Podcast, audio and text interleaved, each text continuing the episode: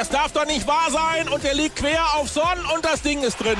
Unfassbar, unterirdisch, katastrophal, abgrundtief schlecht. Meine Güte, mit Ansage in der 76. Spielminute. So ein fürchterlicher Defensivfußball beim BVB. Sie haben keine Kraft mehr, sie können dem nichts entgegensetzen und hinten ein einziger Trümmerhaufen. Und damit hallo und herzlich willkommen zur Derby-Vorschau des BVB-Podcasts der Ruhrnachrichten. Das war der Kollege Matthias Dersch von Radio 91.2 gestern Abend in der Live-Übertragung des Champions League-Spiels. Sag noch, mach, gegen mach nochmal, du hast mich Dersch genannt. Äh, Dersch habe ja, ich dich genannt. Oh, okay, da muss ich das quasi rausschneiden. Matthias Scherf heißt er natürlich, aber es ist nur ein Buchstabe, den ich eigentlich falsch gemacht habe. Yes. Also halbwegs. Hörte sich zumindest so an, um Gottes Willen. Nee, Grüße an den Kollegen Matthias Dersch an Definitiv. der Stelle. Ja, und außerdem ist Jürgen Kors hier im Studio bei mir. Hallo Jürgen. Hallo. Eigentlich möchte ich gar nicht so sehr über das Spiel gestern sprechen, aber wir müssen es natürlich Unbedingt. auch vor dem Samstag thematisieren. Da kamen gerade ein paar Vokabeln von dir, Matthias, die, ja, die waren klar und deutlich. Ja, aber ich glaube, die Situation ist dann ja auch gar nicht mehr anders zu beschreiben. Das Spiel war ein Spiel, in das man mit relativ wenig Erwartungen gegangen ist, weil man wusste aus dem Hinspiel, Tottenham ist äh, eine sehr, sehr starke Mannschaft, ähm, die äh, schnell spielen kann, die gefährlich ist. Der BVB ist äh, all das momentan nicht. Und man hat schon wirklich irgendwie so ein bisschen das, das Übelste befürchtet. Dann lief es halt auch einigermaßen für Borussia Dortmund. Aber irgendwie brach das Kartenhaus dann ja doch zusammen und ähm, dann kam wieder all das auf äh, das Tableau, was uns so die letzten Wochen halt beschäftigt hat und das musste an der Stelle dann einfach mal zusammengefasst raus. Ja, kann ich äh, komplett nachvollziehen, denn äh, das war ja auch im Stadion zu spüren, auch bei vielen Fans. Da hatte sich einfach auch so viel ja, Enttäuschung, Frust, äh, teilweise auch Wut irgendwie aufgebaut in den letzten Wochen durch so viele Negativerlebnisse. Und selbst gestern ein Spiel, das eigentlich ja positiv für den BVB lief, die erste halbe Stunde war ordentlich, sehr ordentlich meinten manche sogar. Der BVB geht 1 zu 0 in Führung, rettet diese Führung sogar in die Pause. Ähm, aber quasi mit dem 1 zu 0 haben sie aufgehört, Fußball zu spielen. Da war die Angst viel, viel größer als der Mut. Da war der Zweifel wieder viel, viel größer als das Selbstvertrauen. Und das äh, äh, ging genauso auf dem Platz dann vonstatten. Von daher, boah, ja, das war gestern äh, ein Rückschlag nach dem Rückschlag und der nächste eigentlich Tiefschlag. Es äh, setzt sich einfach nahtlos fort, was der BVB in den vergangenen Wochen an Krise eingefahren hat. Zumal man ja auch so das äh, Gefühl hatte, auch schon in der ersten Halbzeit, ähm, Tottenham ist da mit angezogener Handbremse reingegangen, die mussten ja eigentlich nichts machen und sobald die loslegen würden, ähm, schwante einem da ja doch wieder Böses und äh, das wurde dann ja auch leider wieder ähm, ja, Realität. Also man hatte dann hinterher nie so das Gefühl, dass der BVB überhaupt eine Chance hätte in diesem Spiel. Das ist sehr ernüchternd, muss mhm. man sagen, wenn man weiß, wie die Mannschaft in die Saison gestartet ist. Auch da war natürlich nicht alles Gold, was geglänzt hat. Ich erinnere da immer sehr gerne an dieses Heimspiel gegen Borussia Mönchengladbach, dass man 6 zu 1 gewonnen hat, was man aber auch 6-4 hätte gewinnen können oder was man auch hätte verlieren können, wenn Roman Bürki an dem Tag nicht herausragend gut gehalten hätte. Das vergessen die Leute ja dann auch sehr gerne mal. Das ist eine sehr, sehr schwierige Phase. Und wenn man sich mal so ein bisschen umschaut, natürlich in den sozialen Netzwerken, das ist ja ganz klar, aber auch wenn man mit Leuten spricht, die Borussia Dortmund sehr intensiv verfolgen, ist das immer der gleiche Tenor. Erstens der Trainer, mhm. zweitens die Mannschaft ist nicht fit. Das sind so die Kernpunkte. Wie kann das denn sein, dass eine Mannschaft nicht fit ist? Man muss doch in der Saisonvorbereitung alles dafür tun, damit man dann auch gerade gegen Ende der Hinrunde und natürlich dann auch im zweiten Teil der Saison auf dem Platz alles raushauen kann. Das ist doch eine Grundvoraussetzung für jede Profisportmannschaft. Jetzt nicht nur im Fußball, in allen Sportarten. Fitness. Das sehe ich auch so. Ich meine, wir haben ja das Problem, dass wir gar nicht so häufig beim BVB äh, dabei sein dürfen, also zugucken dürfen. Insofern äh, fällt es uns mitunter auch ähm, doch ähm, schwer, das einzuschätzen, was denn da jetzt an Umfängen ähm, gemacht wird. Ähm, aber es wird ja auch äh, berichtet, intern darüber gesprochen, dass äh, vielleicht ein bisschen zu wenig äh, trainiert wird. Äh, dann sagen die Spieler, naja gut, wir brauchen nicht unbedingt zwei Einheiten am Tag wie unter Tuchel, dafür reicht dann eine intensivere. Aber es scheint irgendwie irgendwie doch nicht zu reichen. Also ähm, es ist offenbar wirklich auch ein äh, ja, ein, ein, ein Problem, wie du schon sagst, der Fitness, das Gefühl habe ich auch. Also immer wieder, du hast dann irgendwie so nach, nach der 1 zu 0 Führung gestern mal so drei, vier Minuten blitzt das auf, aber als ob dann der Akku wirklich sofort leer gespielt wäre und es nichts mehr dazuzusetzen ist. Keine Tempoverschärfung, du hast ja eh viel zu viele Spieler, die äh, kaum eine Tempoverschärfung haben. Und wenn die dann auch noch insgesamt mit ihrer äh, Physis kämpfen, dann wird's, glaube ich, richtig schwer. Ja, so ein Beispiel ist Andrei Jamolenko, der in den letzten Spielen eigentlich immer in den ersten 20, 30 Minuten richtig viel Betrieb macht auf mhm. seiner Seite. Und dann sieht man irgendwie, so langsam stagniert ist und dann fällt die Kurve ab und die letzten 30, 40, 50 Minuten ist er quasi gar nicht mehr zu sehen. Er hat da in einem, im September war das allerdings in einem Interview in der Ukraine gesagt, er hätte noch nie so viel frei gehabt wie in den zwei Wochen in Dortmund, so viel in Kiew im halben Jahr nicht. Ähm, von daher ist es eine Einschätzung von außen, die man jetzt äh, gut finden muss, die natürlich zum Zeitpunkt kam, wo Nationalmannschaftszeit war, wo Länderspielpause war ähm, und der BVB natürlich, BVB natürlich auch insgesamt weniger trainiert hat. Aber es ist auch so ein Hinweis darauf. Unsere Quellen aus dem Verein heraus sagen, die Werte, die Daten, die wir bekommen, jede Woche werden sie abgeglichen, verglichen. Die sind gut, die Spieler seien fit. Äh, augenscheinlich ist es nicht so auf dem Platz, denn der BVB kann selten zulegen, obwohl er es eigentlich müsste, weil er sich ja immer wieder durch äh, dämliche individuelle Patzer in Rückstand bringt. Dann ist allerdings die Mannschaft nicht in der Lage, jemals eine Aufholjagd zu starten. Beobachter vom BVB sagen, sie hätten es natürlich, sagen sie jetzt, äh, hätten das natürlich schon im Sommer gesehen, in Bad Ragaz im Trainingslager, ja. als die Umfänge sehr gering waren und auch von der Intensität her noch nicht sehr, sehr hochgeschraubt waren. Und äh, ja, mittlerweile zeigt sich das, vielleicht ist das auch ein Grund dafür, dass es äh, ja mit einer gewissen Frische, ausgeruht in den ersten Wochen der Saison noch ging, aber jetzt so langsam, dass man merkt, dass die einfach die Grundlage, dass die Basis fehlt. Die Spieler sagen, nein, sie seien fit, es sei dann eher eine Kopfsache, dass man am Ende müde Beine bekommt, weil man schon wieder in Rückstand gerät und wieder einen vor die Mütze bekommt und sich die Dinger selber reinhaut. Fitness und Psyche kommen da sicherlich ein Stück weit auch zusammen. Na klar, macht das die Beine schwer, glaube ich gerne. Aber wenn man frisch ist und sich frisch fühlt, dann hat man auch die Mentalität im Kopf, dass man noch was reißen kann. Habe ich gestern nicht gesehen beim BVB. Hat auch Marcel Schmelzer, zum Beispiel der Kapitän, der auch immer umstritten ist, aber gestern auch offen zugegeben, sagt, das kann nicht sein. Selbst wenn wir mal einen Fehler machen, müssen wir in den letzten 30 Minuten oder den letzten 20 Minuten alles raushauen, um zu versuchen, zumindest noch das Unentschieden zu holen. Hat er nicht gesehen bei seinen Spielern, bei seinen Mannschaftskollegen. Habe ich auch nicht gesehen. Hat mit Fitness zu tun, hat natürlich auch mit Psyche zu tun. Naja, vielleicht braucht man dann auch mal einen Linksverteidiger, der nicht nur immer einen Rückpass spielt. Ne? Das wäre vielleicht auch nicht schlecht. Aber gut. Steven sagt übrigens in Bezug auf die Fitness, ich wette, der erste Satz eines neuen Trainers wird sein, die Mannschaft ist fitnessmäßig in einem katastrophalen Zustand. Das fasst das ja, was wir gerade gesagt haben oder was ihr besser gesagt habt, sehr gut zusammen. Denn ich glaube, so wird das irgendwann kommen. Das mag sein. Ich meine, das hat man ja nun komischerweise auch bei den Bayern erlebt, die ja nun wirklich einen sehr renommierten äh, Trainer hatten mit äh, Carlo Ancelotti. Und ähm, dann kommt äh, Jupp Heinkes und äh, sagt dann ja auch, zwar durch die Blume, aber doch relativ deutlich, ähm, dass die Intensität nach oben geschraubt worden ist und dass das offenbar äh, notwendig und sinnvoll war. Und auf einmal äh, ist wieder mehr Kraft auf dem Platz.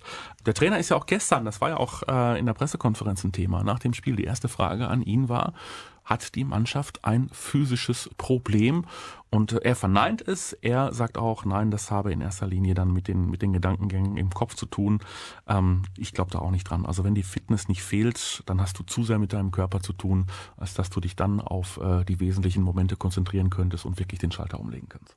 Ja, um dich auch ein bisschen selbst zu überzeugen. Ne? Jeder gewonnene Zweikampf, jeder, jedes gewonnene Laufduell bringt Wel dich ja auch mental wieder nach vorne. Welche Zweikämpfe? Ja, genau. Aber wenn ja. du die, wenn du, wenn du die wichtigen Zweikämpfe nicht gewinnst und wenn du die Laufduelle nicht gewinnst, dann ist das ja auch jedes Mal wieder ein, ein Rückschlag für dich ja, ne? und ein persönliches Negativerlebnis. Und das setzt sich dann im Laufe des Spiels immer weiter fort und dementsprechend kommst du aus dieser Abwärtsspirale, aus dieser Schraube gar nicht raus. Na, es fehlt ja auch die Aggressivität. Also das ist ja auch wiederum so, so ein Ding. Ne? Also um aggressiv zu sein, musst du fit sein. Ansonsten merkst du relativ schnell im Zweikampf, dass das alles nichts bringt. Ich meine, es war ja auch augenscheinlich du musstest gestern was machen in diesem, äh, in diesem Spiel. Es sah gefällig aus, aber trotzdem hatte Tottenham deutlich mehr Ballbesitz zum Beispiel als äh, der BVB, obwohl der BVB geführt hat. Und das war auch schon wieder ein Indiz dafür.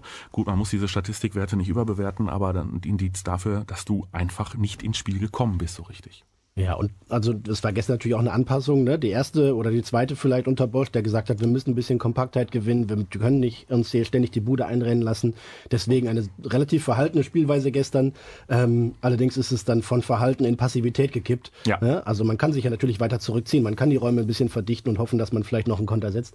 Aber wenn man dann äh, nicht aggressiv ist, korrekt wie du sagst, sondern in komplette Passivität verfällt, ins Zuschauen verfällt, dann äh, hat sich ja Tottenham ja schlapp gelacht. Also die konnten ihre Spielzüge aus dem FF, die sie im Training eingeübt haben, so eins, zwei, drei nacheinander einstreuen. Ja. Diese diagonalen Bälle, Flankenwechsel kamen immer wieder ganz gut. Von außen in die Mitte ziehen, der Flachpass. Das, was sie einstudiert haben, das, was sie gut drauf haben, weil sie auch einen guten Lauf haben im Moment eigentlich in, in der gesamten Saison. Äh, das hat dann völlig gereicht und für die, also ich glaube, die hätten sich auch mit dem Unentschieden gerne zufrieden gegeben. Die hätten auch gar nicht geweint, wenn sie hier in Dortmund verloren hätten, aber wenn man denen den Sieg so auf dem Silbertablett serviert, dann räumen sie den auch ab. Wollte ich gerade sagen, wenn ein Typ wie Christian Eriksen, der ja nicht der schnellste ist, äh, dann mit der Hacke auflegen kann, unbedrängt, dann spricht das eigentlich Bände. Ich kann mich übrigens dran erinnern, dass der vor einigen Jahren sehr intensiv bei Borussia Dortmund im Gespräch war und da hieß ja. es dann, ja, ob der die Möglichkeiten oder die Fähigkeiten hat, sich in der Bundesliga dauerhaft durchzusetzen. Ich weiß nicht, ob ihr das gesehen habt, zuletzt beim WM-Playoff-Spiel, was ja, er ja. da in Irland abgerissen hat. Ja, der Mann hat einen sensationellen Schuss, großartige Standards, der ist spielintelligent.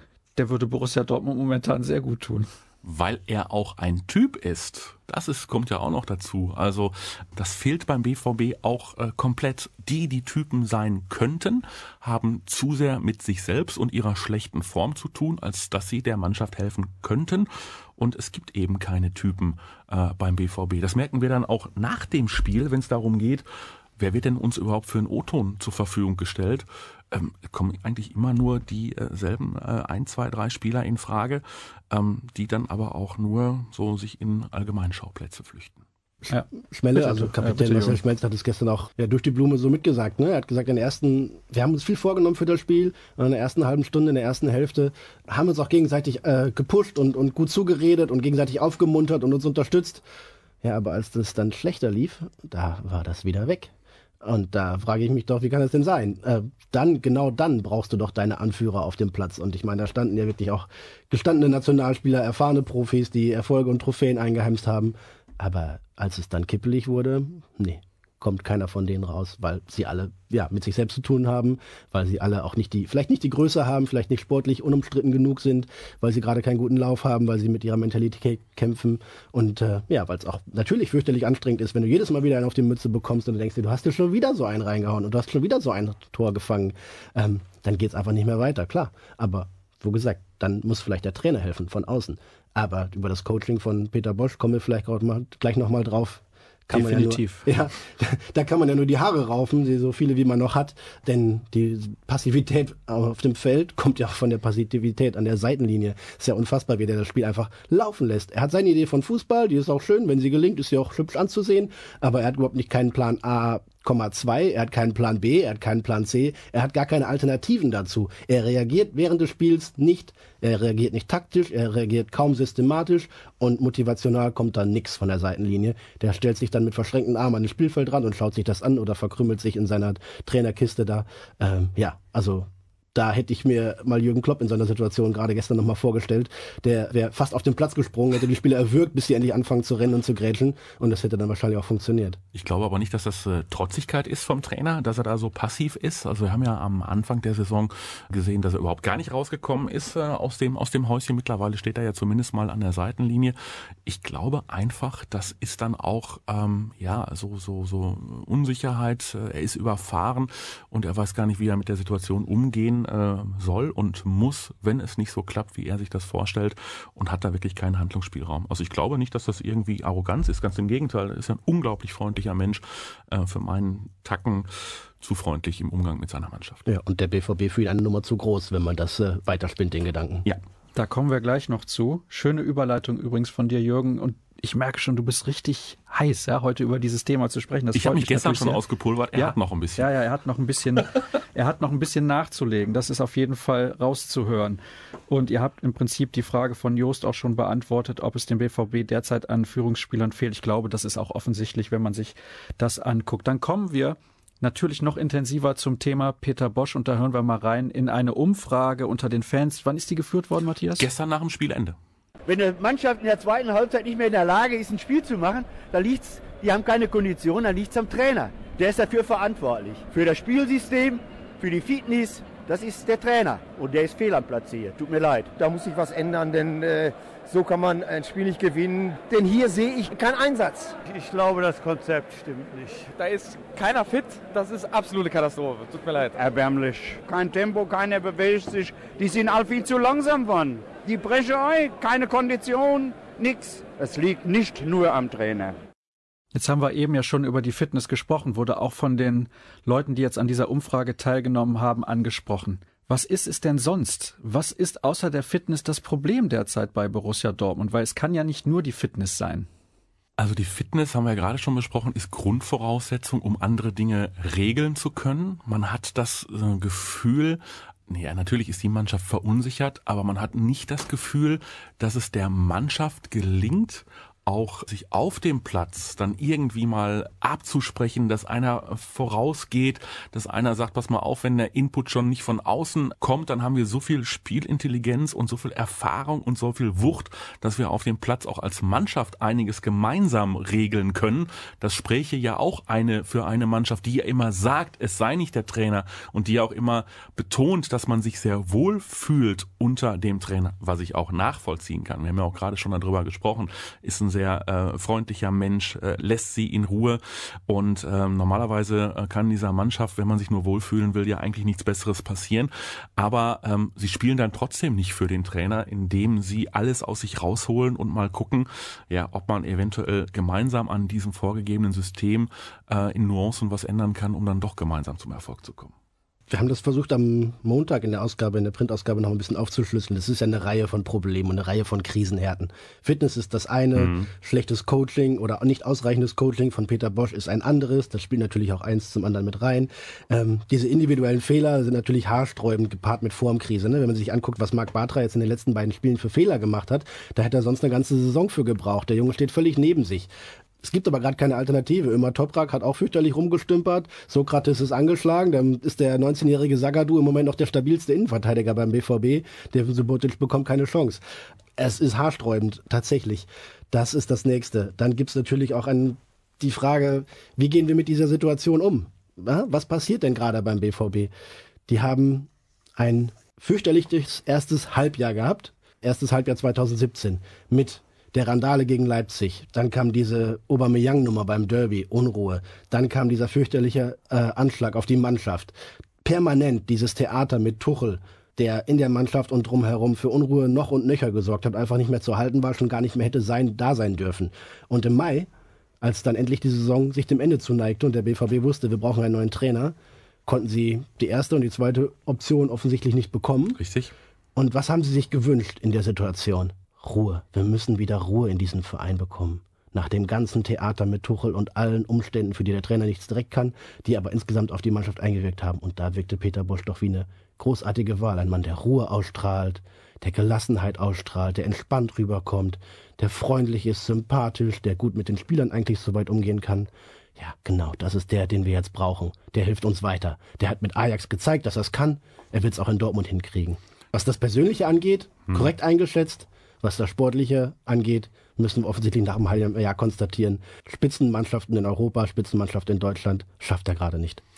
Und vielleicht hat man da auch ähm, die Qualität der Mannschaft überschätzt. Ja, also ähm, wenn man dann mal durch die Reihen geht, Viererkette unfassbar schlecht. Piszczek natürlich, der Ausfall ähm, tut weh, aber man braucht da einen Plan B und äh, Jeremy Toljan ist das offenbar Hoffentlich noch nicht, füge ich jetzt mal an.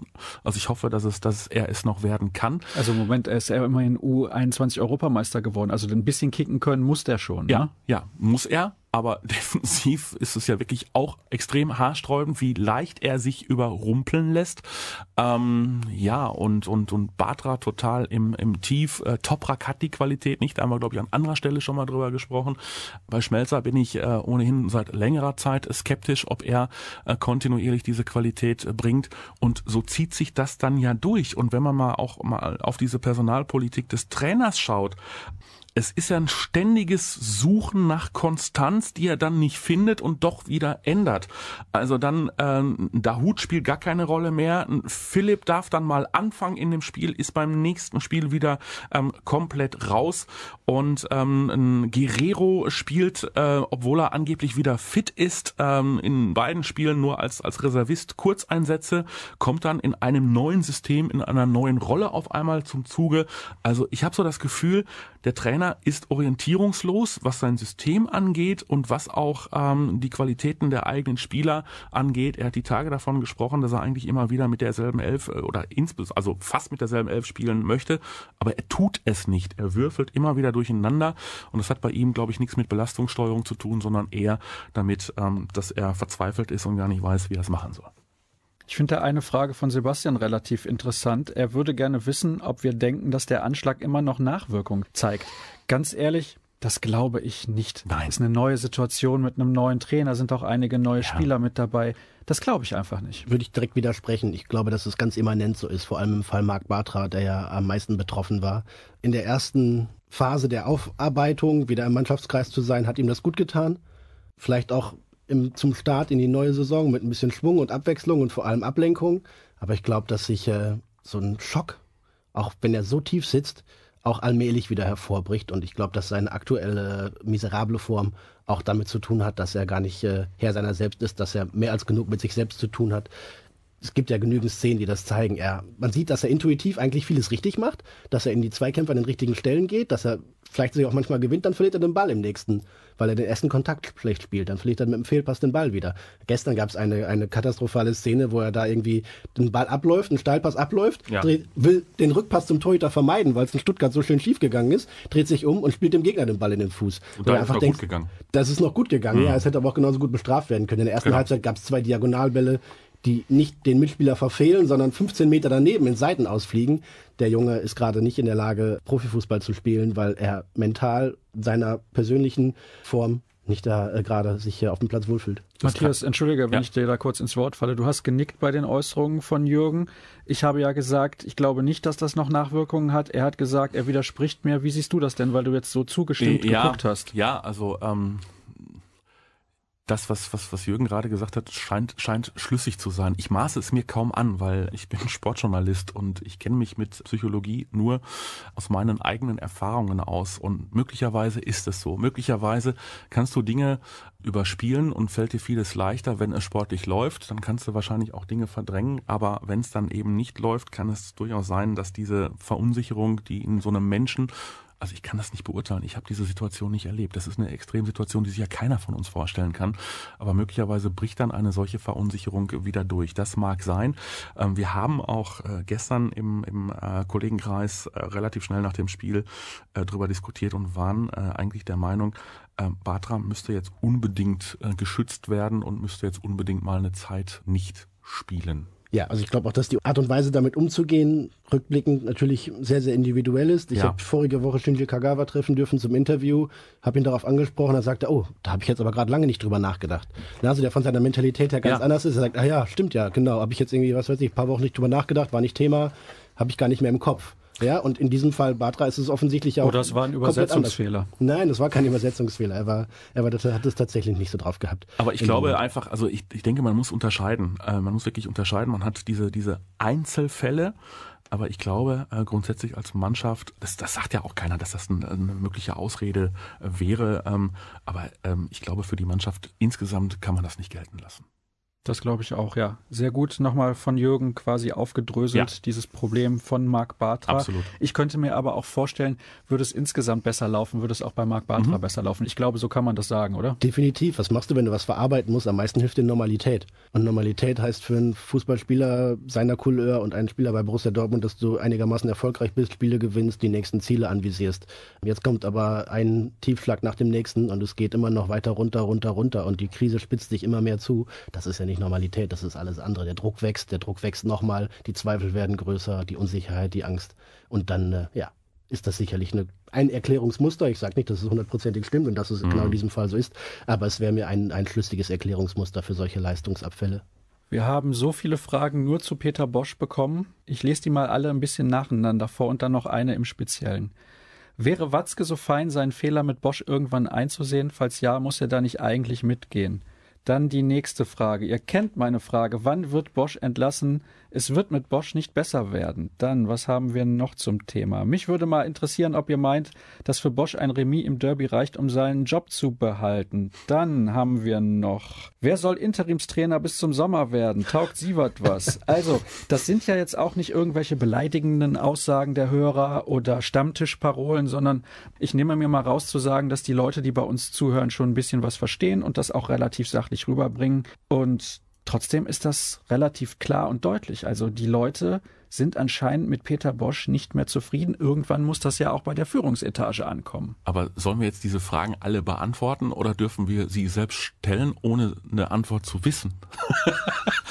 ihr seid ja meine Experten, Ja, also. aber weil ich, also ich glaube, wenn die Lösung auf dem Tisch läge, dann würde sie jetzt auch, äh, so bitter es ist und so schwer es viele gezogen. Aber äh, Jürgen hat es ja gerade schon gesagt, äh, Peter Bosch war ja schon im ähm, vergangenen Sommer nicht unbedingt eine Traumlösung äh, für den BVB, aber der Markt äh, gibt es einfach nicht her. Also ein Typ wie Hannes Wolf war gerade aufgestiegen mit dem VfB äh, Stuttgart in die erste Liga. Ähm, die Entwicklung bei ihm äh, dauert natürlich noch. Ähm, natürlich hat man ihn definitiv auf dem Zettel beim BVB, man hat ihn schließlich selbst ausgebildet. Er ist ein Typ, der in einem äh, Spiel unglaublich schnell reagieren kann, weil er den Gegner zügig entschlüsselt und äh, dann auch äh, umstellen kann. Er ist ein Typ, der Emotionen hat. Also man, man merkt schon, für mich eigentlich der Idealkandidat für das den habe BVB. ich ja vor der Sendung gesagt. Ne? Äh, Selbstverständlich, selbstverständlich. Nein, also äh, ich glaube, das, das ist natürlich einer, den man auf dem Zettel hat, aber, aber da ist ja jetzt momentan nicht dran zu kommen. Und äh, was gibt der deutsche Trainermarkt ansonsten her? Äh, ich habe auch wieder irgendwie Paulo Sosa gelesen, äh, der ja schon vor der Saison eigentlich kein Thema war. Warum sollte der ein Thema sein, nur weil er mit dem BVB ein Champions League Finale gewonnen hat? Also die, die Situation ist äh, momentan eine schwierige und Ottmar Hitzfeld wird es nicht machen. Nee, Das ähm, hoffe ich. Machen wir jetzt erst weiter mit der Nachfolgeanalyse, bevor wir dann die Frage klären, ob er am Wochenende noch da ist. Ja. Moment. Dann habe ich mal eine längere Frage zu Peter Bosch, die ich vorlesen muss. Und dann klären wir die Nachfolge. Ja, machen wir das so rum. Und zwar kommt die von Johannes, dem ich an der Stelle mal recht herzlich danken will für seine ausführliche Mail. Ich glaube, da hat er mindestens eine Stunde dran gesessen. Ich habe nur einen kleinen, einen klitzekleinen Teil aus dieser Mail hier auf meinem Zettel stehen und das möchte ich gerne mal vorlesen. Dirk Krampe hat zu Recht festgestellt, dass die Bosch-Spielweise einfach zu starr und zu durchschaubar, zu wenig flexibel ist, dass Bosch auch nicht flexibel auf bisherige Erfahrungen und kommende Gegner reagiert. Das ist das, was du gerade angesprochen hast, was Hannes Wolf beispielsweise macht, Matthias. Und dass er auch während des Spiels eben kaum zu schnellen Anpassungen in der Lage ist. Gilt für Bosch das Peter-Prinzip. Das Peter-Prinzip ist ja eine These von Lawrence J. Peter, die besagt, dass in einer Hierarchie jeder Beschäftigte dazu neigt, bis zu seiner Stufe der Unfähigkeit aufzusteigen. Ist die Bundesliga daher und speziell der europäische Spitzenclub Borussia Dortmund also für Bosch eine Nummer zu groß, reichen seine Fähigkeiten für einen Club wie den BVB einfach nicht aus? Ja, Ja, Ja, also das ist eine klare Erkenntnis. Ich meine, Ja. kurze Antwort von euch beiden, aber man scheint sich da ja auch in der Szene komplett einig zu sein. Diese Meinung habt ihr sicherlich nicht alleine. Zumal ja auch, wie, wie Matthias das eben auch angedeutet hat, ne? also jetzt ist kein Groll gegen Peter Bosch Überhaupt gibt. Also nicht. er ist durchaus, durchaus beliebt, er beantwortet Fragen über die Art und Weise und die Tiefe dieser Antworten kann man sich manchmal beschweren. Und natürlich spricht er nicht fließend kompliziertes Deutsch wie Thomas Tuchel oder ist kein Dampfplauderer wie Jürgen Klopp das war. Aber er hat sich äh, sonst irgendwie nicht zu Schulden kommen lassen. Also niemand wünscht ihm irgendwie die Pest an den Hals, im Gegenteil. Aber es kommt in dieser Situation einfach ja kein Fortschritt und es gibt keinen Turnaround, es gibt nicht die Wende, es gibt auch keine Anzeichen dafür, dass er diese Wende schaffen könnte. Von daher muss dann diese Antwort, ist Peter Bosch, äh, ist es eine Nummer zu groß für ihn, eigentlich nur Ja lauten. Äh, Jetzt meine, meine These, wenn am, äh, beim BVB jetzt Neuwahlen wären, dann würde Peter Bosch an der 5%-Hürde scheitern. Ja, also ich finde, ihm fehlt das Profil. Er ist ja einer der wenigen holländischen Trainer, die ich kenne, der nicht arrogant ist, der nicht äh, suffisant ist, ja, sondern der einfach nur menschlich ist. Also holländische Trainer mit diesen Eigenschaften, äh, das ist schon eher äh, die absolute Seltenheit. Und äh, er ist offenbar mit der Situation ähm, überfordert. Punkt. Wobei so arrogant war Bert van Marwijk auch nicht, oder? Der hatte aber eine sehr, sehr äh, starke Persönlichkeit. Er war autoritär, äh, er konnte sehr suffisant sein und er war eine absolute Respektperson für die Mannschaft. Da hast du die Haken zusammengeknallt. Ähm, ich glaube, das ist bei Peter Bosch alles nicht der Fall. Jetzt klären wir die Nachfolge. Wer kommt und wann kommt er? Ja, also Punkt eins, wenn du dich dafür entscheidest, dass es mit diesem Trainer nicht mehr weitergeht, und ich glaube, dass da die Gedanken auch in der Clubführung deutlich in die Richtung gehen und gehen müssen, dann musst du überlegen, wann du das machst. Du kannst de facto eigentlich nicht deinen Trainer vor dem Derby rausschmeißen, weil du gar keinen hast, den du als übergangsweise hinsetzen kannst. Punkt. Selbst wenn, du, selbst wenn du einen neuen Trainer in der Hand hättest, würdest du ihn nicht zum Start ins Derby schicken, denn wenn er das verliert, ist er auch gleich verbrannt. Quatsch, du kannst ihn also nicht jetzt vor dem Derby eigentlich rausschmeißen. Und du hast keinen U23-Trainer wie ein Daniel Farke, das war zum Beispiel, oder wie ein David Wagner das gemacht hätte vielleicht auch, der dir direkt einspringen kann, der sagt, ich mache das irgendwie jetzt für eine Woche oder zwei Wochen oder so weiter, ich krieg die Jungs dahin, ich muss die ja nur so motivieren, Fußball spielen können die alle, das schaffen wir. Diese Übergangslösung hast du gerade nicht im Club. Du hast natürlich einen Wolf ausgebildet, du hast einen Wagner ausgebildet, du hast einen Fark ausgebildet, ist aber leider gerade keiner mehr von denen im Haus. Richtig. Also musst du eine externe Lösung finden. Die externe Lösung, wie gesagt, das äh, zum Start ins Derby zu schicken, das wäre waghalsig, das wäre Quatsch, würde ich nie machen. Dann musst du danach schauen, wen kannst du, also unabhängig davon, ich würde es tatsächlich fast unabhängig davon machen, wie das Derby ausgeht. Denn äh, wenn all das, was wir gerade besprochen haben, wahr ist, dann würde ja selbst ein Erfolg im Derby ja nur den Wechsel ein bisschen weiter hinausschieben im Zweifel. Denn wenn die sportliche Perspektive unter Peter Bosch so ist, wie wir sie gerade skizzieren, dann äh, wird es halt danach auch nicht deutlich besser. Also lass das Derby ausgehen, wie es will. Wenn wir nicht komplett daneben liegen, dann musst du dich sowieso vom Trainer trennen. Der Meinung bin ich auch, aber wir, wir scheitern momentan noch an der Frage, wer es machen soll. Wir reden drumherum. Ja, ähm, ja also äh, Hannes Wolf ist einer mit Perspektive, ähm, will mit dem VfB Stuttgart äh, was erreichen. Weiß nicht, ob der unbedingt vertragsbrüchig da, da werden möchte. Äh, puh, puh, wen haben wir denn noch? Die Kandidaten, die es im Sommer gab, hat sich die eine Person erledigt, Peter Stöger. Ich glaube, den will man gerade nicht nach Dortmund holen. Nee, Ich weiß auch nicht, ob er hier der Richtige gewesen wäre. Lucian Fabe war im Sommer nicht zu bekommen. Ja. Ähm, jetzt ist er, glaube ich, mit Nizza aktuell auf Platz 16 oder 17 Wollte ich gerade sagen, abgestürzt jetzt, in der jetzt, Liga. könntest, jetzt könntest du ihn Vielleicht, bekommen. vielleicht könnte man ihn bekommen. Ja, aber ich, den will ja jetzt wahrscheinlich auch keiner mehr, weil man bei ihm auch sieht, dass er ein sturer Hund ist, der sein Ja. System durchzieht und der äh, offenbar auch nicht gewillt ist. Also bei ihm glaube ich eher, äh, dass es an, an seiner Sturheit liegt, irgendetwas zu ändern und das irgendwie durchpeitschen will und dann dementsprechend auch damit Schiffbruch erleiden kann. Ja, zwei Dinge. Er hatte auch in der Szene einen durchaus äh, schwierigen Ruf. Ja. Seine Abgänge in Berlin und in Gladbach äh, sprechen ja eine deutliche Sprache damit, was für einer Also zu Type Beginn war er immer sehr erfolgreich. Er war immer sehr erfolgreich. Zu Beginn. Hm, genau. Die ersten, Ähm, sagen wir mal, zwei, drei Jahre. Das war bei allen Clubs so. Er hat in Gladbach am Anfang sehr lange Erfolg gehabt. Also ist nicht so wie, ich sag mal jetzt lapidar, so ein Peter Neurohrer, der ein Jahr Erfolg hat und dann schon verbrannt ist. Bei Favre ist das ein bisschen länger so. Aber, das ist ja auch wieder ein Konzepttrainer. So, Genau. der braucht eigentlich seine Zeit, um da was aufzubauen, um sein System umzusetzen. Ähm, da brauchst du auch sehr intelligente Spieler, die immer gewillt sind, das auch mitzumachen, was der Trainer von dir fordert. Und ähm, naja, also ich glaube auch nicht, dass er unbedingt in der aktuellen Situation der richtige Trainer wäre. Auf der anderen Seite ja, also so, so, so, so einen klassischen Feuerwehrmann der etwas äh, unteren Kategorie kannst du beim BVB eigentlich auch nicht präsentieren. Ja, also nochmal Pro und Contra zu Favre. Ähm, Contra, ist natürlich ein defensiv orientierter und spielen lassender Trainer. Ne? Also er spielt mit zwei Viererketten, spielt auf Konter. Äh, das entspricht eigentlich nicht dem, was der BVB in den letzten Jahren sich selbst auf die Fahnen geschrieben hat und es spricht auch eigentlich nicht für den Kader, dass man das mit dem gut umsetzen kann, weil du so viele defensiv starke Spieler gar nicht in der Mannschaft hast. Aber er hat im Club Fürsprecher. Ne? Ich glaube, Hans-Joachim Watzke äh, hätte sich das im Sommer gut vorstellen können, mit ihm zu arbeiten. Ein Marco Reus zum Beispiel, Ja. der auch ein wesentlicher oder einer der wesentlichen Sprecher aus der Mannschaft heraus ist, äh, hat mit Favre sehr, sehr gute Erfahrungen gemacht zu Gladbacher Zeiten. Ähm, also er hat, äh, hat sicherlich auch was und er wäre zumindest eine Respekts- und Autoritätsperson, die relativ schnell sich auch Gehör verschaffen würde bei den Spielern. Meine Wunschlösung haben wir noch nicht besprochen. Ja, bitte. Deine Wunschlösung? Jetzt bin ich aber gespannt. Matthias, Sammer! ja, Oh, ist der bei Eurosport rauszukaufen? ja. Ich weiß nicht, ob er es tun würde, aber Matthias Sammer, habe ich ihn lange kritisch gesehen. In den letzten anderthalb Jahren oder was, seit er bei den Bayern ein bisschen aus dem Geschäft raus ist, hat er diese Schrulligkeit, dieses Ätzende, dieses, dieses miesepetrige abgelegt und hat plötzlich zu einer lockeren, entspannten Art gefunden. Ich finde, wie er rüberkommt, wenn, wenn man ihn in Interviews sieht, wie punktgenau er analysieren kann, wie einfühlsam er auch in Spieler und in, und in äh, soziale Zusammenhänge reinschauen kann und das, das da liegt, hat mich in letzter Zeit sehr, sehr beeindruckt und äh, mit seiner Dortmunder Vergangenheit, die Schwierigkeiten, die es wohl mal gegeben hat, sollen ja angeblich ausgeräumt sein. Man hat sich da mal verständigt mit der Clubführung und, und Sammer.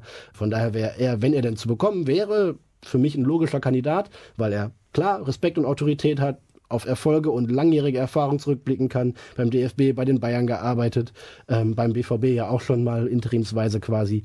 Und deutscher Meister Und- geworden und- und 2002 länger. mit Und Borussia länger. Dortmund. Also Und- äh, viel erfolgreicher konnte man nicht sein. Und auch ganz viele Spieler anschließend fürchterlich genervt hat. Ja, er hat, er, als er gegangen jung. ist, waren nicht alle unglücklich, das stimmt schon. Das stimmt. Als Aber ich glaube, er ist Dauerlösung? heute ein also anderer. sag mal, als Dauerlösung oder erstmal bis zum Saisonende? Wie ist das gemeint? Ich weiß ja, nicht. Ich weiß als, nicht, als kurzfristige Lösung kriegst du den wenn überhaupt ich, nicht. Wollte ich gerade sagen, ich weiß nicht, ob ein Matthias Sammer kommen würde, wenn du dem sagst, was mal auf, du kriegst hier einen Vertrag bis zum, bis zum Saisonende. Das hat er nicht nötig. Also zum einen weiß ich nicht, ob er sich das antut. Er ist ja bei den Bayern auch ausgeschieden aufgrund seiner, ähm, aufgrund seiner, seiner gesundheitlichen Vorgeschichte. Ähm, er ist lange raus aus dem Trainergeschäft. Also Aber er hat immer noch sehr viel Ahnung. Ich hatte da zuletzt die Möglichkeit, vielleicht kann ich das mal erzählen, bei ja. den Kollegen von Eurosport reinzuschauen. Und dann sitzt der Matthias Sammer vorher im Ü-Wagen. Und das ist auch der Unterschied, glaube ich, zu vielen anderen Fußballexperten im deutschen Fernsehen.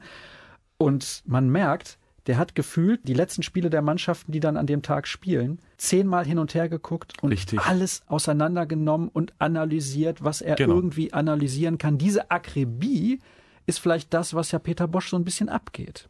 Ja, und äh, insofern glaube ich auch, dass das äh, eine Möglichkeit wäre. Das wäre ein, äh, ja, ein, ein positiv Fußball besessener Typ, der schon immer sehr akribisch war, der, wenn er etwas macht, sich mit äh, ja, mit, mit, mit allem, was er hat, dieser Aufgabe verschreibt. Ähm, deswegen ja auch immer, als er Sportdirektor war beim FC Bayern, äh, sämtliche Attacken gegen alle anderen, weil er äh, da auch seine Aufgabe drin gesehen hat. Ich glaube auch, da sind wir wieder beim Thema, dass er viel tiefer in die Materie gehen kann als ein Peter Bosch, weil er auch viel mehr erkennt als ein Peter Bosch. Ja, ist denkbar. Also jetzt um nochmal den, den Schluss zu Bosch zu ziehen, ähm, muss man natürlich in, in, der Gesamtheit sehen, bin ich auch ein bisschen von seinem Trainerteam enttäuscht insgesamt. Ne? Denn er hat den Albert Capellas aus Barcelona, der ein, ein, toller Talenteförderer war, der eigentlich auch Fußball durchgespielt hatte und es eigentlich kennen und können müsste. Ich erkenne die Einflüsse da nicht so richtig. Hendrik Rützen ist äh, ein fröhlicher, lockerer, eigentlich gefühlt immer noch gerade Ex-Profi. Ähm, guter Typ, der der Mannschaft auch eigentlich gut tut, für eine gute Stimmung sorgt, für einen Spaß zu haben ist. Aber ich erkenne auch aus dem Trainerteam heraus da nicht diese Tiefe, nicht diese Schärfe, nicht dieses äh, ja, dieses gemeinsame Vorgehen, dass die unterschiedlichen Rollen so gut ausgefüllt würden, dass sie sich gegenseitig befruchten. Also man stellt sich einen Kloppe ohne einen Chucky Buwac vor oder einen Thomas Tuchel ohne einen Arno Michels. Ähm, man braucht da zwei, drei Leute auch an der Seite, die den Trainer unterstützen und ihm da zur Hand gehen. Ich erkenne beim BVB nicht, dass die beiden Co-Trainer den äh, ihren Cheftrainer so gut unterstützen, wie der es auch nötig hätte. Das passt nicht ganz zum Thema Peter Bosch, denn er ist kein Trainer sondern glaube ich, in Zukunft ist er mehr so der Typ Manager und Vereinsverantwortlicher. Ein Hörer würde gerne wissen, was Sebastian Kehl denn in der Winterpause so macht. Hm. Trainerschein hat er mittlerweile, ne? Er hat gerade sein äh, bei der UEFA sein Fußballmanagement abgeschlossen. Genau, da. die Scheine wollte er auch noch machen. Diplom lächeln sehen. Ja, genau. Kann sich vieles vorstellen. Da gab's ja auch schon diese lustige Idee, aller Latex Sammer die Hitzfeld-Kehl-Variante zu spielen. Oh, ja, habe ich noch gar nicht gehört. Habe ich, hab ich auch schon gehört, ja. Aber ich glaube, ja, also Sebastian Kehl ist natürlich eine absolute Identifikationsfigur. So ein Typ wie Kehl fehlt dem BVB momentan auf dem Platz. Ähm, ich weiß nicht, ob ein solcher Neuling, äh, der da noch keinerlei Erfahrung hat, äh, dem BVB gut tun würde. Ich glaube, das wäre zu viel verlangt, deutlich zu viel verlangt. Und ich glaube, dass er noch zu nah dran ist an einigen Spielern aus dieser Mannschaft, mit denen er selber ja noch zusammengespielt hat. Im Übrigen möchte ich da mal einen Vergleich ziehen. Und zwar war ja Carlo Ancelotti viele, viele Jahre Trainer beim AC Milan, auch durchaus erfolgreich und hat da, ich meine, zweimal die Champions League gewonnen, einmal die italienische Meisterschaft, ich glaube auch den Pokal. Und das bezeichnete man dort ja immer so als Familia Milan, also die Familie, die zusammenhält. Ja, also das ist eine große Gemeinschaft mit Milanello, dem Trainingszentrum und so weiter und so fort. Und die haben es damals auch verpasst, rechtzeitig alte Zöpfe abzuschneiden. Da gab es Spieler wie Clarence Seedorf, Jan Kulowski, Svonimir Boban, die haben alle viel zu lange sozusagen dort gespielt. Gattuso, da könnte man jetzt etliche weitere nennen.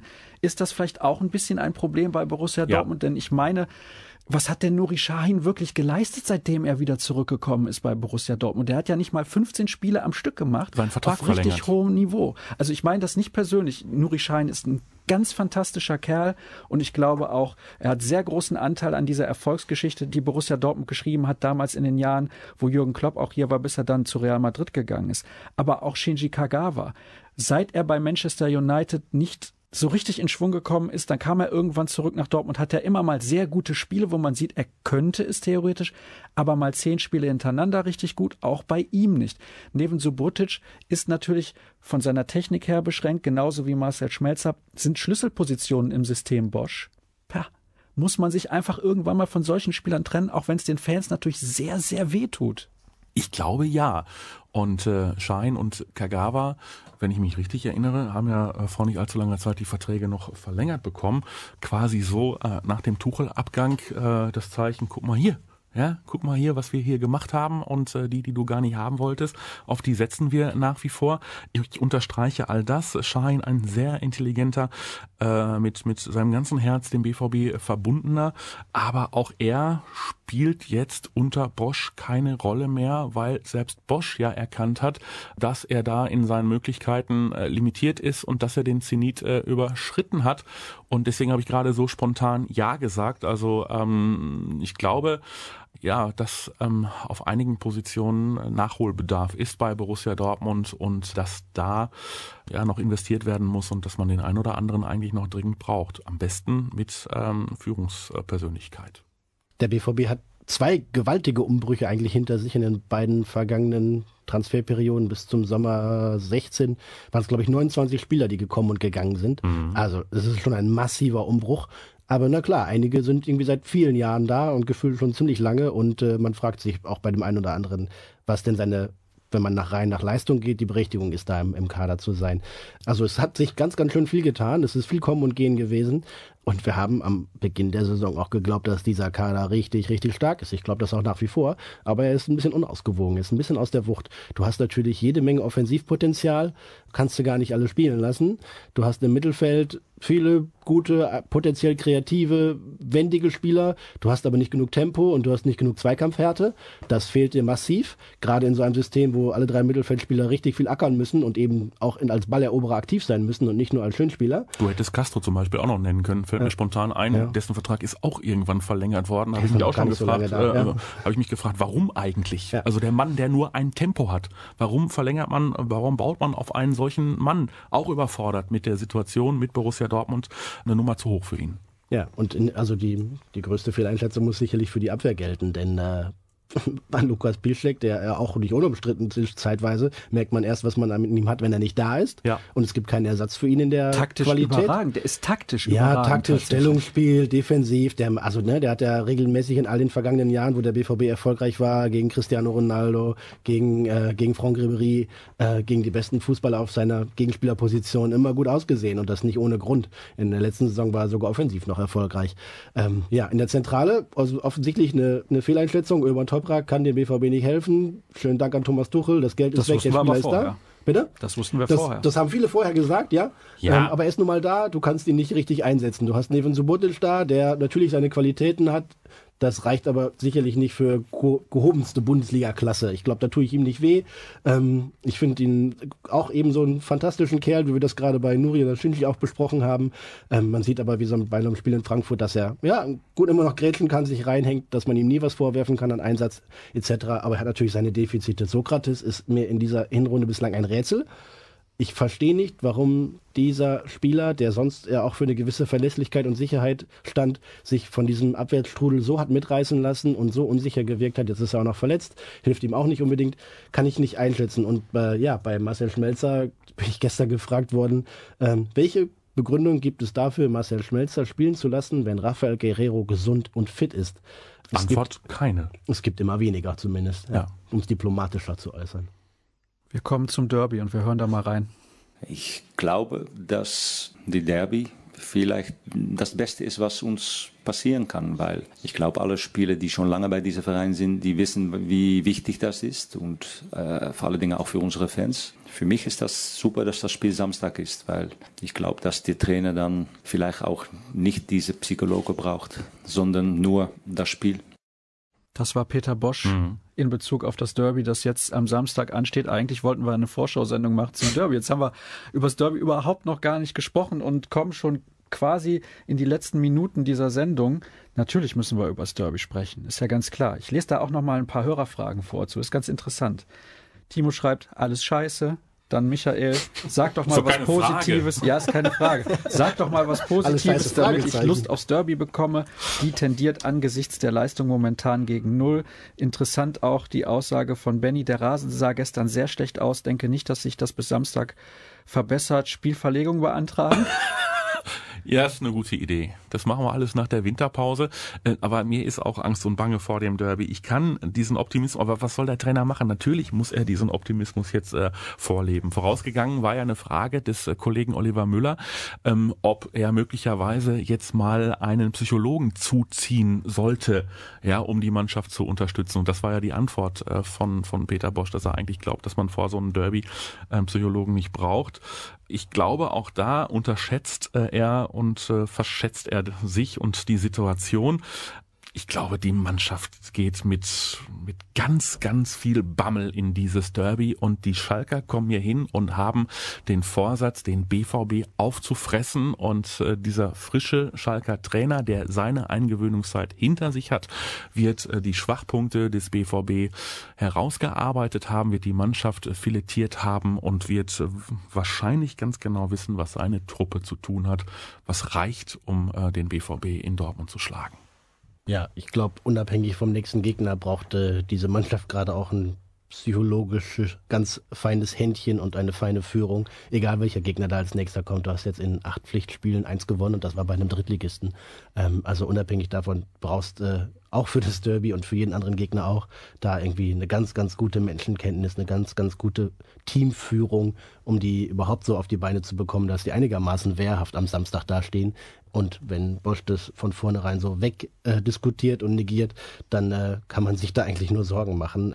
Schalker kommt mit richtig viel Selbstvertrauen und Mut äh, hierher und der BVB, dem hat selbst gestern eine 1-0-Führung nicht dazu verholfen, ein bisschen an Selbstsicherheit zurückzugewinnen. Ja, dazu gestern, weil er die Fans auch angesprochen hat, die Stimmung im Stadion. Ich habe auf dem Weg zum Stadion noch nie so viele Schwarzmarktangebote gesehen. Da wollten ganz, ganz viele Leute ihre Karten loswerden. Das war auch nicht proppevoll. Selbst in den Ultrablocks 12 und 13 war die Stimmung deutlich gedämpfter und ruhiger als sonst. Vor dem Spiel hat Nobby Dickel irgendwie die Mannschaftsaufstellung ver verlesen und es klang irgendwie wie bei einer Traueransprache. Und Pfiffe in der 85. Minute, glaube ich, von denen, die noch da waren. Viele waren schon gegangen. Ist jetzt nicht so, dass da irgendwie äh, die große Aufbruchstimmung geherrscht hätte gestern, sondern eher das Gegenteil. So, ich glaube, wenn man jetzt fragen könnte, sollen wir das Derby verschieben, dann würden eher mehr Leute dafür ja. plädieren, es doch irgendwann im Februar oder März auszutragen, als ausgerechnet am kommenden Wochenende. Ja, das fragt auch Marvin. Kann man das Spiel nicht einfach überspringen? Ich habe aber noch eine Frage von Conny, die ich gerne mit einbringen möchte. Was überwiegt denn mehr? Die Vorfreude auf das Derby, was ja eigentlich immer der Fall sein sollte, oder die Angst vor einer Blamage? Matthias, wenn ich eben deine letzte Aussage gehört habe, hast du Angst, dass Schalke damit 3-4-0 rausgeht? Ich habe mir da ehrlich gesagt noch keine Gedanken drüber gemacht, ob es so böse ausfallen könnte. Aber wie gesagt, bei mir überwiegt äh, die Skepsis, weil ich einfach glaube, dass die Verunsicherung so tief steckt, dass sie eine mögliche Derby-Vorfreude ähm, und, und einen möglichen Motivationsschub äh, überstrahlt. Das muss ja gar kein 0 äh, zu 3 oder 0 zu 4 werden. Gestern gab es ja auch keine Klatsche.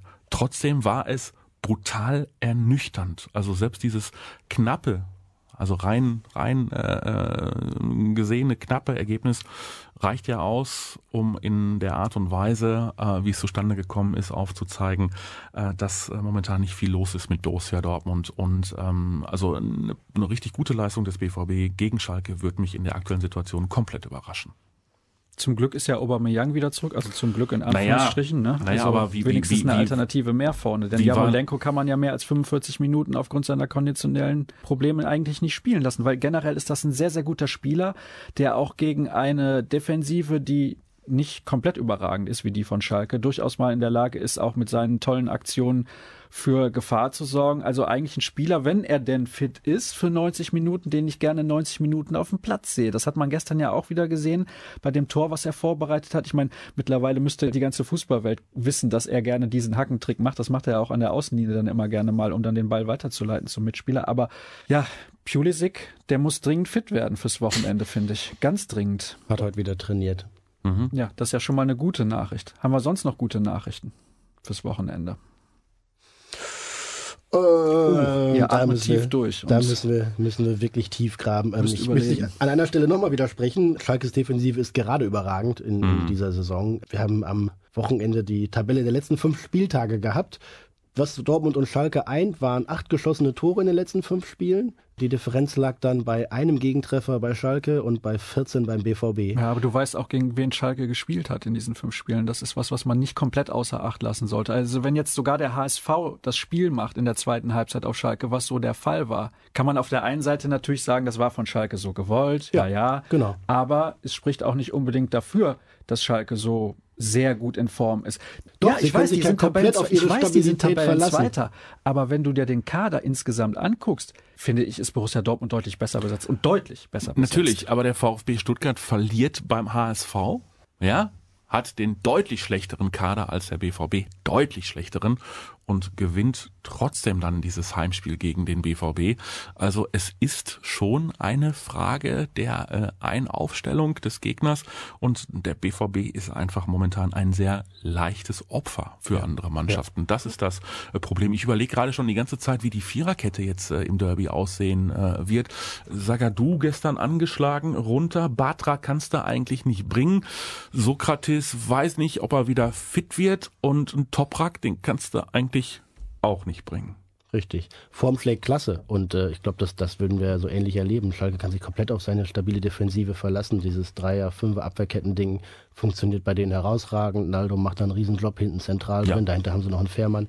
Die werden in Dortmund äh, sich ganz genüsslich hinten reinstellen, sich angucken, wie der BVB sich einen Ast abbricht und dann ihre Konter setzen. Und äh, da Dortmund gut beraten wäre, zumindest auch mal auf Stabilität und Kompaktheit zu setzen. Am Anfang kann es sein, dass wir so ein Spiel sehen, was irgendwie ja, lange, lange 0-0 steht, weil äh, den Schalkern das erstmal reicht und sie auf ihre Chance warten und dem BVB nichts einfällt. Damit wäre ich schon zufrieden, wenn es lange, lange 0-0 stünde.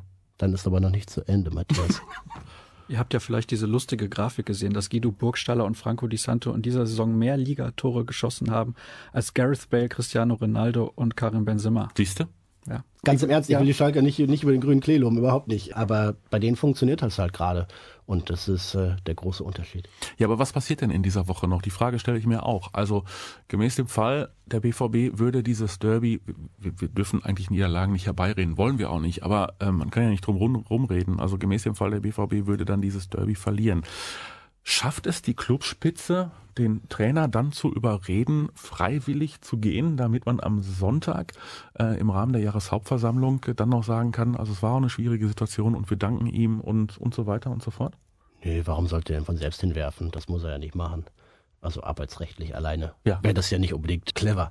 Aber da klar, du sprichst einen wichtigen Punkt an. Am Sonntag ist Mitgliederversammlung, am äh, Montag ist äh, Aktionärsversammlung. Die Mitglieder werden vermutlich auf dem Baum sein, je nachdem wie es gerade ist, aber die Stimmung wird nicht prächtig sein. Was das Finanzielle anbelangt, äh, ist ja zumindest ein Saisonziel in der Champions League zu überwintern schon mal abgehakt. Die äh, weite Reise im DFB-Pokal ist jetzt auch nicht dringend wahrscheinlich mit dem Auswärtsspiel bei den Bayern kurz vor Weihnachten. Äh, und in der Bundesliga ist man Fünfter, also von einer gesicherten Wiederqualifikation für die Champions League ist gerade auch nicht die Rede. Das sind so Kernfaktoren, die so äh, Leute, die viel Geld investieren in den BVB, in die Aktiengesellschaft, äh, ganz eigentlich bedeutend finden. Und äh, ja, die Perspektiven sind da gerade nicht gut. Der BVB hat sich zu Recht auch als einer der Top Ten Vereine in Europa bezeichnet. Wenn er das bleiben will, dann muss jetzt aber bald äh, schnell was gelingen. Man kann in einer Champions League Gruppe mit Real Madrid und Tottenham Hotspur ausscheiden und auch nur Dritter werden. Aber man kann nicht nur irgendwie zwei Punkte holen und in fünf Spielen keinen einzigen Sieg. Nein. Sollte man nicht eigentlich freiwillig auf die Europa League verzichten, wenn man am Ende nur zwei Punkte holt? Nein, ich habe doch vor der Saison gesagt, Dortmund wird die Europa League gewinnen. Das wollte mir damals ja keiner glauben. Ja, guck mal, dann geht's ja nach der Winterpause auf jeden Fall mit einem neuen Trainer weiter. Und ich glaube aber, du hast ja gerade irgendwann mal Thomas Tuchel angesprochen.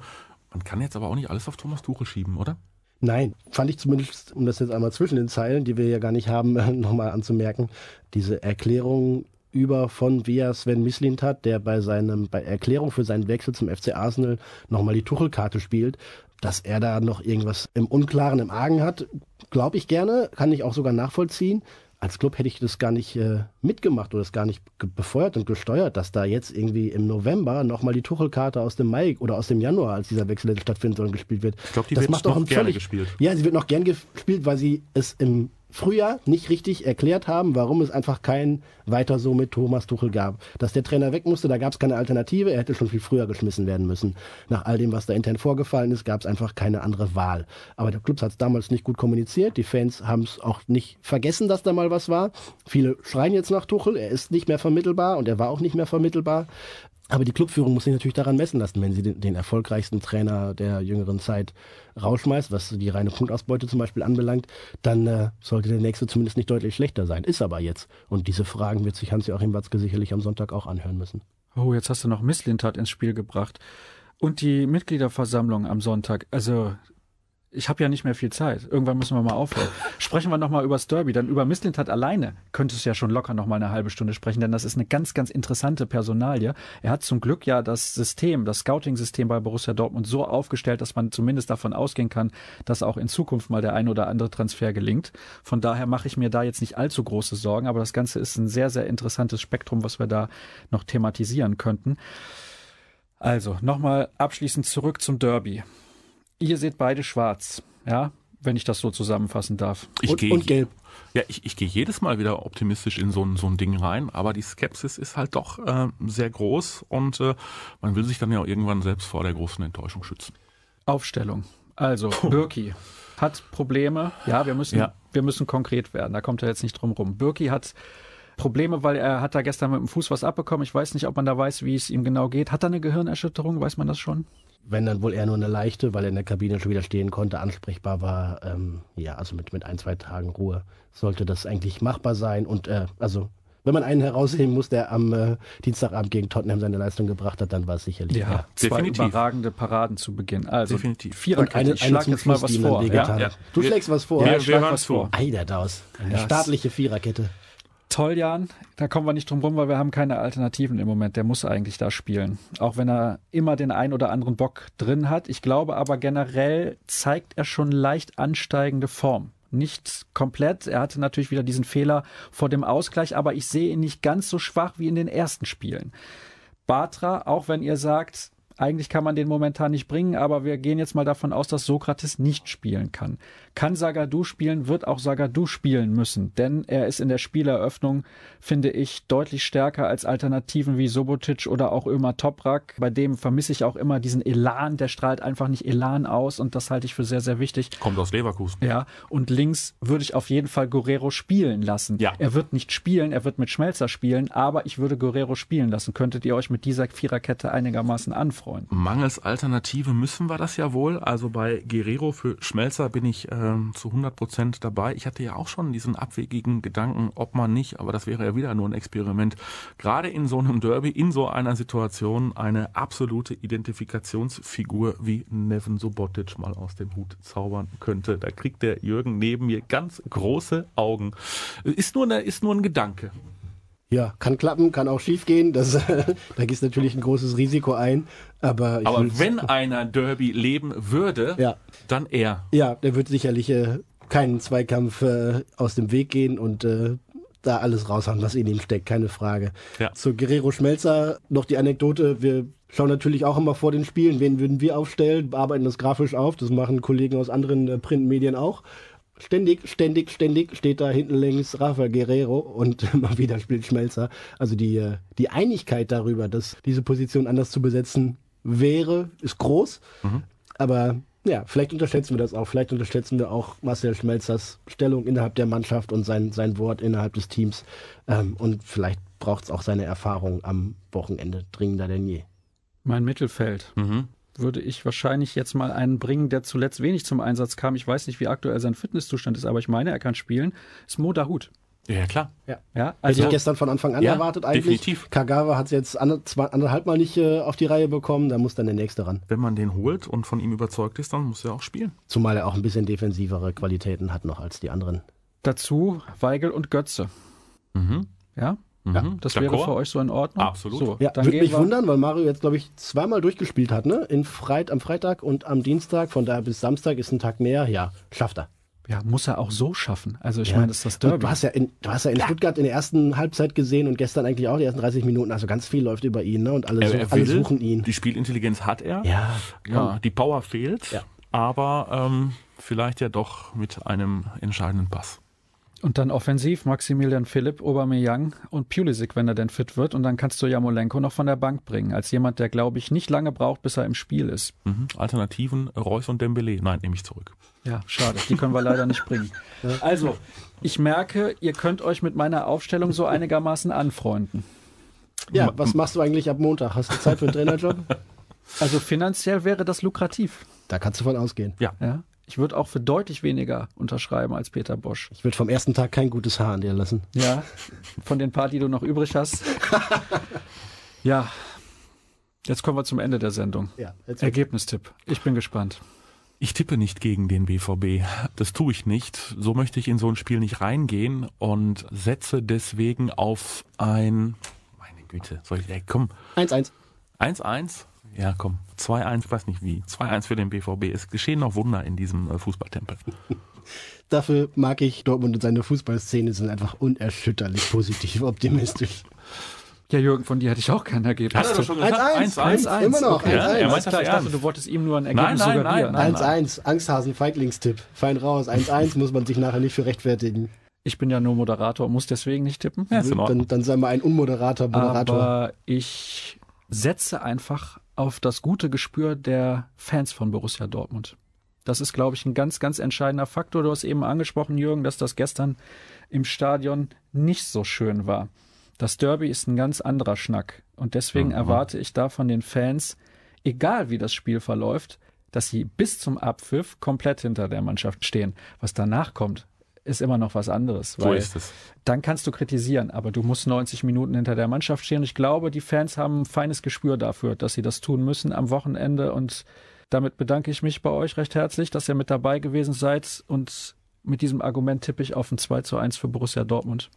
Siehst du? Gucken wir Wie mal. stehe ich denn jetzt da? Ja, Problem. als derjenige, der falsch tippt. Ich bin aber auch ein ei, schlechter. Tipper. Vielleicht wird es auch ein 3 oder 4-1. Ja? Von daher, nein, man muss ja Er ein hat bisschen eine Stunde lang bleiben. nicht zugehört. Das soll es gewesen sein. Mit der Derby-Vorschau oder eigentlich, ja, mehr oder weniger war es ja die Peter Bosch-Ausgabe, kann man sagen. Und danke, dass ihr zugehört habt. Ihr wisst, alle weiteren Informationen findet ihr unter ruhrnachrichten.de. Dann haben wir noch den Kollegen Jürgen Kors bei Twitter unter Jürgen Kors. Rnbvb ist da der Twitter-Handle. Ihr könnt auch gerne bei Radio 91.2 reinhören. Der Kollege Matthias Dersch freut sich sehr darüber. Mich findet ihr bei Twitter unter Habe ich wieder Dersch gesagt? Ja, Nein. Schon aber- wieder? Das gibt's doch gar nicht. Was denn da los? Ich, ich gewöhne mich mittlerweile dran. ja? Die Ähnlichkeit Den der beiden Kollegen ist aber auch. Matthias Scherf könnt ihr hören bei Radio 91.2. Und mich findet ihr bei Twitter unter Start. Das war's. Ich wünsche euch eine schöne Woche. Ihr habt ja noch ein paar Tage Zeit und dann hoffentlich einen Derby-Sieg am Wochenende. Bis dann. Tschüss. Ciao.